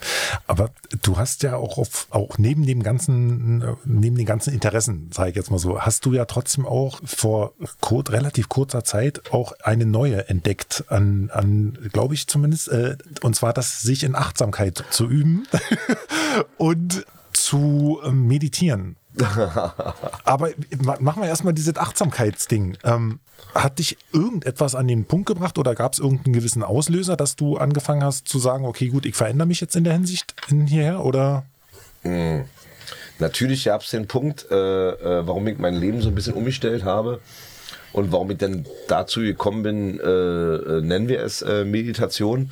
Aber für mich ist alles eine, eine logische Konsequenz, wie man sich entwickelt. Also ich glaube, ich, äh, irgendwann steht jeder an so einem Scheidepunkt seines Lebens, äh, sich in die Armee der, der, der Lemminge und der Graugesichter, so will ich sie mal nennen, einzureihen, vom Montag bis Freitag zum Job zu gehen, äh, über sein Leben unglücklich zu sein und ähm, nicht glücklich zu sein. Oder man entwickelt sich halt dahin zu sagen, hey hopp, ich müsste vielleicht selber an mir ein paar Stellschrauben ändern, um mit mir selber ähm, cool zu sein, Ja. im Reinen zu sein. Und bei mir ist es halt so entstanden, dass das Thema Achtsamkeit, und das will ich gar nicht so als religiös, diesen Mantel der Religiosität drüber werfen. Es gibt so viele Sachen, die die Achtsamkeit symbolisieren, guten Morgen sagen. Wenn man jemanden fragt, wie geht's dir, das nicht als Floskel zu sehen. Heute sind Klar, eine Menge Menschen unachtsam. es sind eine Menge Menschen unachtsam und ich glaube, dass man, wenn man achtsamer ist mit anderen, auch mit sich selber achtsam Ja. ist. Und Meditation in dem Falle hat mir geholfen, meinen Weg, den ich ähm, 2019 eingeschlagen habe, besser zu meistern. Mhm. Und ähm, ja, ist halt für mich nach wie vor cool, früh aufzustehen und äh, achtsam mit mir selbst zu sein. Ja. Und das sind jetzt nicht, ist jetzt nicht die Meditation oder äh, äh, andere Schichten, aber wenn man dann sich damit weiter beschäftigt, äh, fällt einem eigentlich auf, wie unachtsam man bei so viel alltäglichen Handlungen ist. Thema Essen. Mhm. Da gibt es dann die Slow Food Bewegung, die wird dann, ich bin kein großer Fan von dem immer gleich, du kennst es, Hashtag irgendwas, sondern wie viele Leute sitzen denn beim Essen und spüren das Essen. Das klingt jetzt halt vielleicht ein bisschen esoterisch, so meine ich es aber nicht. Aber wenn ich jetzt irgendwas esse, wie viele achten denn, A, hatte die, äh, die Qualität des Essens in meinen Augen ja hoch abgenommen, aber wie viele achten denn darauf, was sie schmecken? Ja. Oder wie viele nehmen dann noch Essen als kommunikativen, tiefen äh, Bestandteil? Äh, ja, ja. Äh, Tim Melzer sagte, glaube mal, die einfachste Art, Menschen an einen Tisch zu bringen, ist gemeinsam mit Essen. Ne, wo läuft denn? Ich war früher selber so. Ich will nicht sagen, dass ich das alles nicht. Da hat man halt die frühstückt und hat sein Handy in der Hand, ja, weil man ja ganz wichtig Facebook. Aber schön rumgescrollt. Ja, aber wie, wie viele setzen sich denn noch hin und nehmen sich die Zeit, diese Dinge zu beachten? Ja. Und das ist mit allem. Wie viele nehmen sich die Zeit, lesen ein Buch? Oder nehmen sich für sich Zeit. Hm. Man ist dauernd in irgendwelchen Abläufen drin, die auch sein müssen. Du musst Miete bezahlen, du musst halt deine Kinder versorgen, aber wie viele nehmen sich die Zeit, Zeit zu nehmen? Oh, wie viele nehmen sich die Zeit, Zeit zu nehmen? Ich fand es ja gut, dass du auch meintest, dass das so intuitiv gewesen ist, dass du eine Sache schon intuitiv vorher gemacht hast, bevor du dich dann überhaupt damit beschäftigt hast. Ja. Wie zum Beispiel dann eben das Meditieren, dass du von dir aus gemerkt hast, offensichtlich, warte mal kurz, ich brauche jetzt für mich Ruhe. Oder dann mache ich das jetzt halt einfach so, weil es mir gut tut, es fühlt sich gut an. Ja, das, also ja, ich habe gesagt, auch meditieren, äh, äh, 10.000 Jahre, äh, keine Ahnung, äh, die das praktizieren, wo Meditation herkommt, die können ja nicht irren. Und ich glaube, dass Meditation erstmal nicht schlechter macht. Wahrscheinlich nicht. Ne? Wahrscheinlich nicht. Und ich habe einfach überlegt, ähm, was muss ich machen? Ich muss relativ bequem sitzen, damit ich eine Weile sitzen kann. Weil Ruhe sollte sein, ich muss ruhig sitzen bleiben und ich muss schöne Gedanken.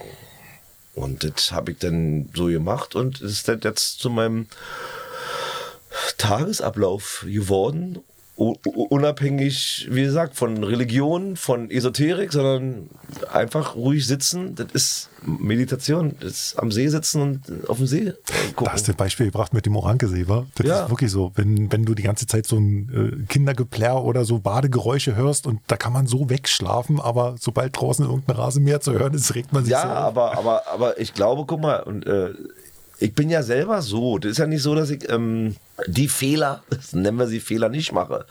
Aber versuch doch mal einfach irgendwo zu sitzen. Fünf ja. Minuten auf die Bahn zu warten. Du siehst, die Bahn kommt drei Minuten. Handy raus. Zack, zack, zack. Ja. Oh. Natürlich will man sich mitteilen. Kommunikation ist eine andere Ebene, ja, keine Frage. Aber wer steht denn einfach so an der Straßenhaltestelle und guckt? Nichts machen.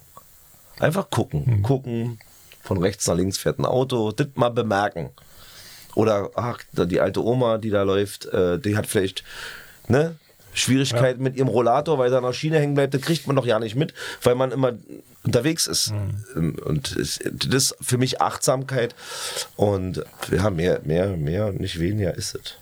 Erzähl mal dein Erlebnis vom, vom buddhistischen Zentrum. Oh. Nein. Es spiegelt ja nur das wieder letztendlich, was ja hier auch in der Stadt so passiert oder gerade wenn es halt. Äh so, ja, das ist, das ist das Thema. Das ist das Thema, warum wir, glaube in meinen Augen so sind, wie wir sind. Weil alles nur noch oder viele plagiativ gemacht wurden. Also ich rede natürlich, ich persönlich rede nicht gerne ich rede schon gerne, wenn mich einer fragt über Meditation, über, über gewisse Dinge, die ich jetzt in, in meinem Leben mache. Ja. Weil ich sie ja für mich richtig erhalte, für richtig halte. Aber ich will damit nicht, nicht, nicht, nicht Hashtag Meditation. Und ich war mit meinem guten Freund Alex, wollten wir uns das mal antun, im wahrsten Sinne des Wortes, wie es sich herausgestellt hat, und sind ins buddhistische Zentrum nach Weißensee gefahren und hatten erst einen sehr interessanten Vortrag über Buddhismus. Und dann kam danach die Meditationsstunde, die angeleitete Meditation. Und ich habe sofort mitgekriegt, warum ähm, ich lieber für mich alleine im Schneidersitz irgendwo sitze, anstatt diese, ich will nicht sagen, dass Gruppenmeditation nicht ist, aber es kam für mich klischeebehafteten Menschen, kamen genau die Leute rein, die ich erwartet habe. Und du sprichst auf das eine Pärchen an, und ich machte die Augen während der Meditation auf und wer ist am Handy und scrollte darum? Er. Der rückenstreichelnd seine Frau hinter ihm saß. Also diese Szenerie war kann, glaube ja, kein Comedian besser beschreiben, anstatt was du denn da siehst, dass denn hm, zwei Menschen da saßen, die für mich diese Meditation dazu genutzt haben, vielleicht zu sagen, ähm, also wenn ich Mittwoch von einer Meditationsstunde komme, komme ich total geerdet wieder und es gibt mir so viel ja. Kraft. Scheiße, sie hat dauernd getrunken, war abgelenkt von allen Dingen der Welt und er scrollte während der Meditation, die schon durchaus ernst gemeint war, diese buddhistische Zentrum gibt es in der Weile und auch die angeleitet hatte, die äh, macht die ja nicht, äh, um da den Kasperle zu spielen, ähm, aber ja. genauso. Vielleicht musste er an seinem Telefon scrollen, weil sein Kind zu Hause krank war. Ach, Thema Achtsamkeit. Wir es kann durchaus sein. Ne? Unsere eigene Wahrheit muss ja, nicht ja. die Wahrheit sein. Das ist das nächste Thema. Ja, ja, keine Frage. Aber ich wusste äh, als Rückmeldung von meinem Freund, äh, mit dem ich da war, der sagte, er musste sich erstmal zehn Minuten zusammenreißen, weil er mein Gesicht, mein entglittenes Gesicht gesehen hat. Ja. Vor gerade diesem Pärchen, wenn sie sich von mir jetzt peinlich berührt fühlen, wenn sie dieses hören oder sehen. Es sei mir verziehen, aber das ist Hashtag. Wir sind die Hashtag Generation geworden. ähm, wo, du, wo du Geburtstag gehabt hast letztens, war es wohl das erste Mal, dass du nicht so einen großen Wert darauf gelegt hast, Geschenke zu bekommen? Kann ich dir zu sagen? Ja. Und ähm, du warst positiv davon überrascht, was dich trotzdem alles ähm, ja, ereilt hat von privaten Geschenken, die du bekommen hast. Glaubst du, dass das so ein Umstand unserer heutigen Zeit ist, dass Menschen vielleicht die Wertigkeit der gemeinsamen Zeit, gemeinsam Zeit miteinander zu verbringen, anders zu schätzen wissen? Boah, das sind jetzt mehrere Sachen. Ich glaube, dass die gemeinsame, die, die gemeinsame Zeit viel mehr als Event äh, äh, verkauft wird für einen selber. Mhm. Das denke ich schon. Klar sind wir beide auch gefangen, nicht umsonst sitzen wir hier, weil wir ja auch irgendwas präsentieren oder erreichen wollen. Aber ich glaube, und ich habe es für mich selber erfahren. Das heißt nicht, dass du das erfahren musst, aber ich denke, dass mein Umgang mit dem Leben hm. durchaus Früchte trägt. Und ja, ich habe meine Kinder fragten, Papa, was willst du denn zum Geburtstag haben? Ich, ist wirklich, man will immer gerne was geschenkt haben. Der, der nicht gerne geschenkt haben will. Und ich habe das wirklich nichts erwartet. Ja. Manchmal erwartet man ja was, glaube ich. So, nein, will ich nicht haben. Oh, nee, lass mal, den Lamborghini möchte ich nicht geschenkt haben. Das ist Quatsch. ähm, aber ich habe Thema Achtsamkeit ganz viele tolle Sachen bekommen, die alle einen Hintergrund hatten. Mhm. Es war kein IKEA-Gutschein dabei, es war kein Douglas-Gutschein. Douglas-Gutschein dabei. Es waren Sachen dabei, die alle was persönlich, und so sollten ja eigentlich Geschenke sein, sind wir mal ehrlich. Man ist ja auch konsumiert. Aber es waren alle, und das hat mich im Nachhinein so erfreut und auch bestätigt auf meinem Weg. Es waren alles Sachen, die mit mir direkt zu tun hatten. Ja. Und weißt es selber. Also ich, natürlich stehe steh ich jedes Jahr da, wenn meine Frau Geburtstag hat. Oh. Hundertprozentig. Jeder, jeder, jeder. steht vor, vor, vor, diesem Debakel. Was schenke ich ihm? Oder ihr? Ja. Aber wenn man nur einen Ticken weiter denkt oder sich für den Gegenüber interessiert und in dem Falle waren es natürlich Freunde, äh, äh, aber auch ein bisschen entferntere Leute. Und da habe ich dieses Jahr, vielleicht habe ich es zum ersten Mal so, äh, so aufgenommen. Ich will nicht sagen, dass ich noch nie, äh, noch nie persönliche Geschenke bekommen habe, aber vielleicht war ich nur besonders sensibilisiert, diesen Schenkungswillen dahinter zu sehen. Hm. Zu sagen, und das waren wirklich jetzt, dieses Jahr, äh, für mich so einzigartig, dass die alle äh, Bezug zu mir hatten. Total schön, ne? Und äh, wie gesagt, da waren die unterschiedlichsten Sachen bei. Meine Frau hat uns Zeit geschenkt, so will ich es mal ein bisschen übertrieben sagen. Wir haben mal drei, vier Stunden für uns gehabt. Ja. das muss man genießen. Ähm, das ist für viele auch so, äh, also nicht so selbstverständlich, ne? dass dann teilweise immer erwartet wird, dass du etwas Materielles schenkst und gar nicht mehr der Wert dahinter gesteckt, äh, also gesetzt ist, äh, zu sagen, okay, pass auf, ich habe jetzt hier dir keinen Gutschein oder dir keinen Ohrring oder sonst was geholt, aber wir machen uns jetzt halt einfach eine schöne Zeit. Ja, aber und das sagte ich ja auch im Vorfeld, dass äh, ich lieber hätte oder habe ja Zeit an diesem Tag, in dem Fall im ganz kleinen Familienkreis, also nur mit meiner kleinen Familie, das wollte ich halt haben. Mhm. Und keine große Party. Nicht, dass ich jetzt äh, keine große Party machen möchte, aber in dem Falle war es für mich wichtiger und ich musste mich nicht verstellen und man ist ja so manchmal so gezwungen, oh, jetzt muss ich eine Party machen. Ja, das war, das war dies Jahr so und das, ja, das bestätigt einen ja denn. Wenn man auch natürlich diese Nuance, diese Nuance sieht.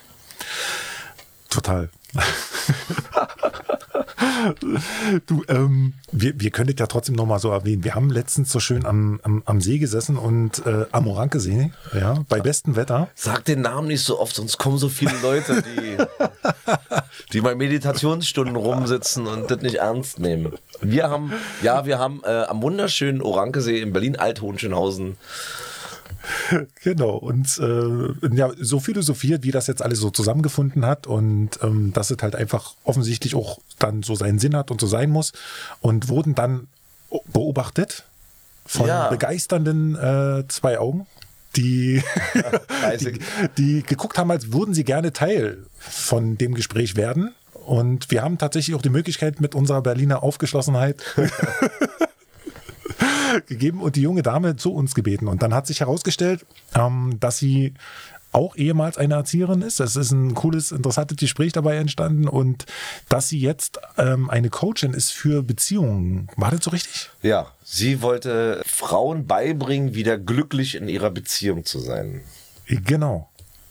Na, ich, und da, da sind wir wieder beim Thema. Ich glaube nicht, wären wir jetzt, äh, hätten wir beide vor zehn Jahren auf diesem Steg gesessen, hätten wir uns definitiv anders verhalten. Hundertprozentig. Hätten aufgrund unseres damaligen Seins was anderes äh, symbolisiert. Und ich glaube, äh, besagte junge Frau wäre an uns einfach vorbeigegangen. Ich glaube aber, dass aufgrund unserer deiner Entwicklung, meiner Entwicklung, wir ein anderes eine andere Aura haben. Na, natürlich.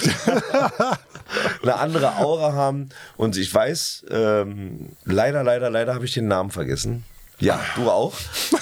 Man darf uns das jetzt nicht übernehmen. Ähm, das war auch nur Jan, egal, Janine, ich glaube Janine, ähm, hat uns angeguckt und wir haben halt, glaube ich, sehr einladend und nicht, haben mir halt gesagt, wie nett und sympathisch wie wir nun mal sind, setz dich doch dazu und sie hat sich einfach zu zwei wildfremden jungen Männern. Einfach so, sie hat sich dann, sie hat sich diese Freiheit genommen. Sie hat sich einfach dazu gesetzt als junge Frau und hat sich diesem diesem Risiko ausgesetzt. Aber es ist ja auch gleich eine, eine schöne Debatte darüber entstanden, woran es liegt, dass Paare sich trennen. Und unter anderem ging es auch darum, dass gerade eine gewisse Generation, glaube ich, so habe ich den noch in Erinnerung, ähm, auch aus deiner Generation, ja, sich jetzt vermehrt trennen. Ich möchte jetzt nicht das Thema Social Media als Grund oder so äh, nennen, aber dass äh, das sehr häufig dort auch vorkommt. Ich bin der Meinung, dass äh, wenn man gewisses äh, äh, Alter erreicht, ja man an, an, an Punkten im Leben äh, ist, wo man dann weiter entscheidet, äh, wie soll laufen. Die Kinder sind meist in meinem Alter schon ein bisschen größer, also das heißt, die können sich selber versorgen. Die, die, diesen Druck hat man nicht mehr und dann überlegt man selber, äh, ist, ist es jetzt der Partner, der, der, der, der, der mich bis ins Grab begleiten soll oder will ich doch noch was anderes machen? Ich glaube, das, das ist nicht mit der Gener Generation der 90er, der 70er, wie man so nennen ja. will, sondern ich glaube, dass es einfach daran liegt, wie alt man ist und dass man heute mehr Möglichkeiten hat. Und sind wir beim Frauenthema, ich glaube, dass heute die Frauen natürlich mehr, mehr Möglichkeiten haben, sich, an, sich selber zu verwirklichen als noch vor 200 Jahren. Das ist ja, klar. klar.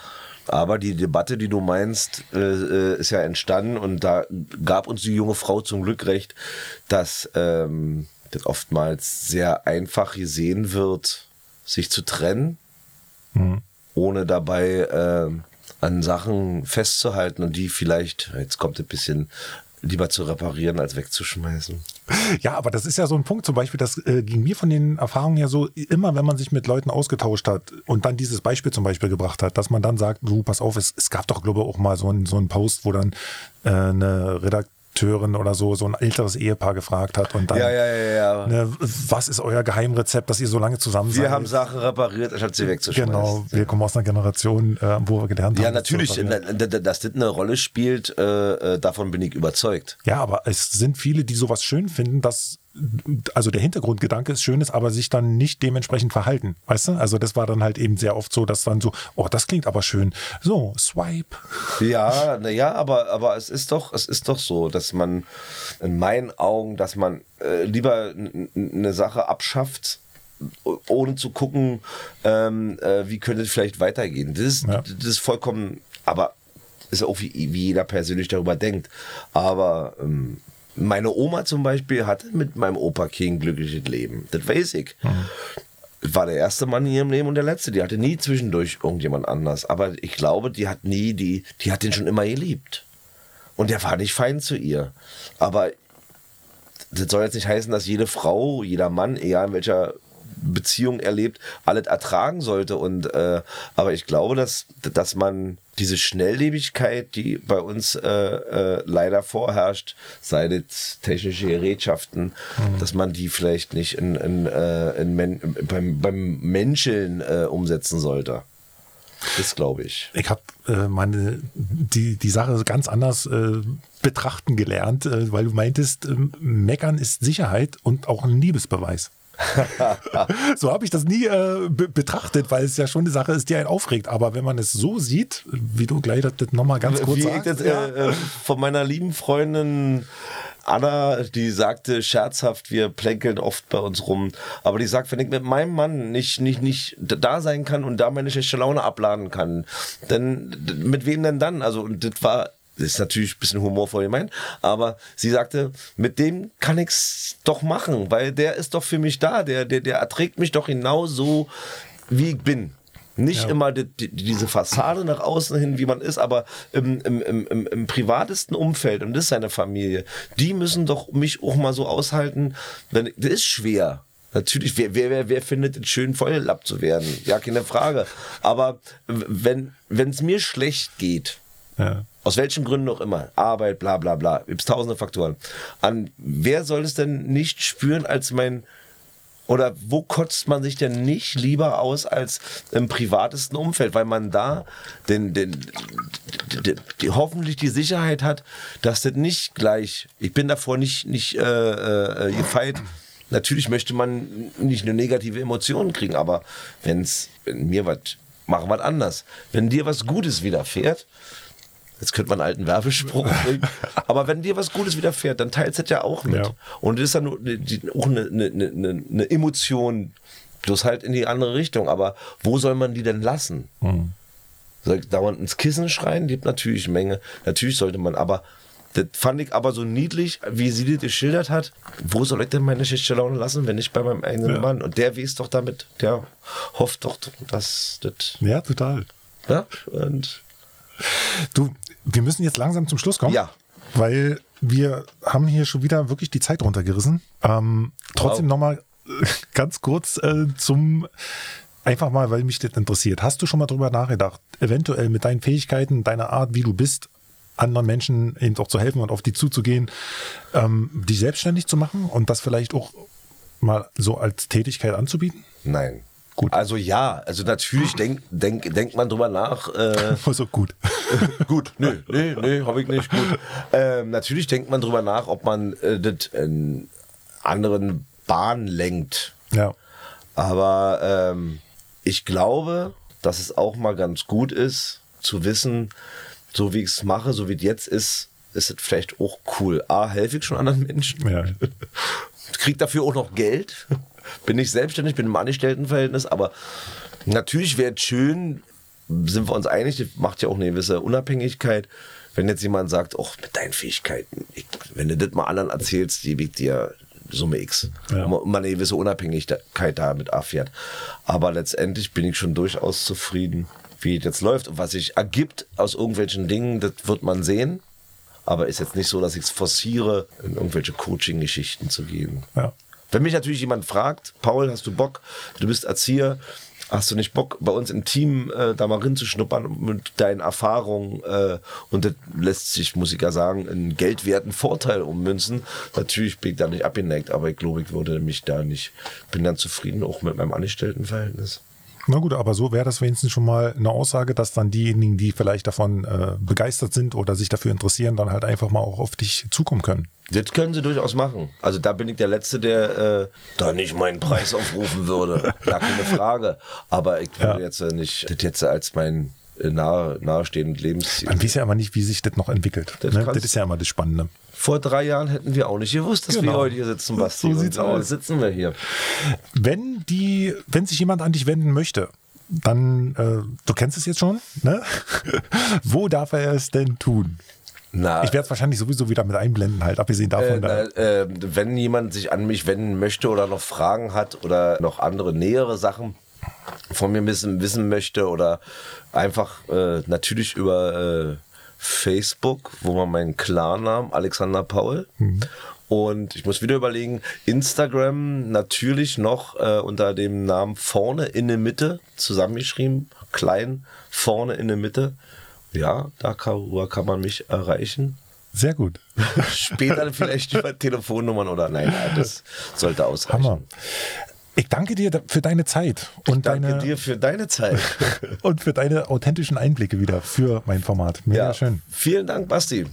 Ich sage mal, äh, dann bis zum nächsten Mal. ja, genau. Und ich möchte auch noch mal ganz kurz äh, so zwei, drei Worte noch mal für unsere Zuhörer sagen. Also, wenn euch das Format gefällt und ihr daran Interesse habt, dann würden wir uns natürlich auch darüber freuen, wenn ihr das Ganze teilt, liked und äh, generell, wenn ihr Fragen haben solltet, könnt ihr uns auf jeden Fall anschreiben. Bei mir wäre es dann der ähm, wie kam es dazu Kanal? Jetzt hätte ich mich fast versprochen.